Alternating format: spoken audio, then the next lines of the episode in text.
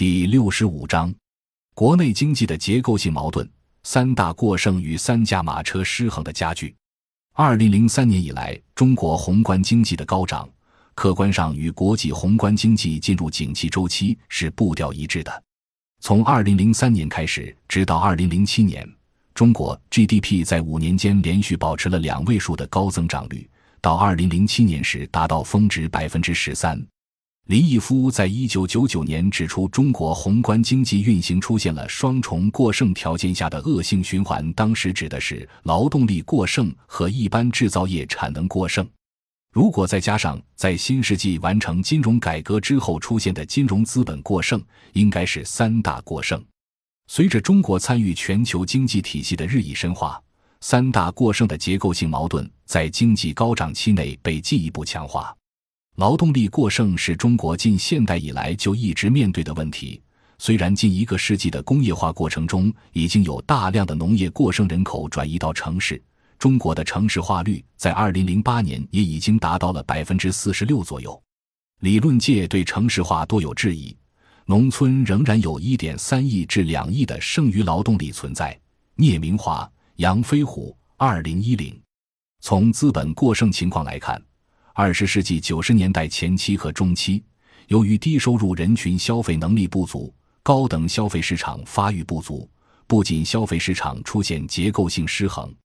国内储蓄率也大幅度上升。银行系统从一九九四年开始出现存差，到二零零七年第三季度，金融机构存差已达一万两千五百一十九点七亿元，存贷比为百分之六十九点五。说明国内金融资本过剩也日益严重。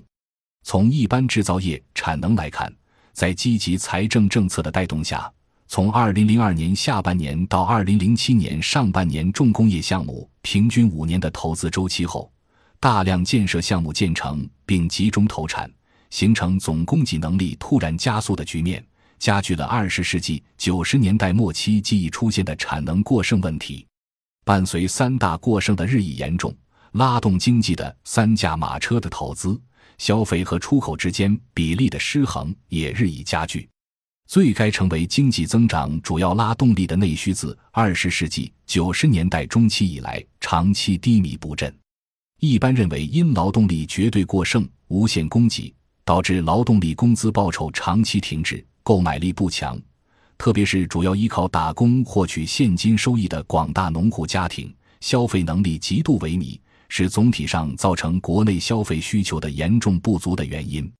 国内因贫富差距拉大而带来的消费需求不足，产品大量过剩，使得中国制造业产品更多流向海外，形成日益增长的巨大贸易顺差。新世纪之初，中国自觉不自觉地延续着自二十世纪九十年代中期开始的纳入全球化的主流经济趋势，与内需不足同时期。投资和外需增长强劲。新世纪以来，国内过剩的垄断金融资本显露出异化于产业资本的趋势，主要与地产和股市结合，拉动了房地产、基金、股票、期货等行业的高速发展。这也是西方核心国家或核心部门维持经济增长的基本规律。而地方政府经济因财政和金融手段被中央政府垄断。更多只能靠土地融资的负债拉动投资，而循着高投资加高负债等于高增长的模式去寻求增长的办法。外需在国民增长中的贡献越来越大。由于国内总体产能过剩、内需不足以及国际产业资本向中国转移而引致的海外需求，中国国民经济运行的对外依存度处于过高水平。二零零六年高达百分之六十六，计算公式为。进口加出口，国内生产总值。而从国际对比来看，根据中国社科院世界经济与政治研究所研究员沈继儒二零零四关于外贸依存度的研究，从二十世纪八十年代到二零零一年，美国、日本、印度、德国的外贸依存度大体稳定在百分之十四至百分之二十的范围内。即使考虑到计算口径的差异。中国外贸依存度仍然远远高于上述发达国家和发展中大国的水平，而基础行业过剩的产能在难以被消化的条件下，只能用明天的产能过剩来消化今天的产能过剩。在这种失衡的结构下，中国经济实际在由两匹拮据不驯的野马——投资和出口，拖着一匹瘦驴，国内消费需求极不协调的快速行进。本章已经播讲完毕，感谢您的收听，喜欢请订阅专辑，关注主播，主页有更多精彩内容。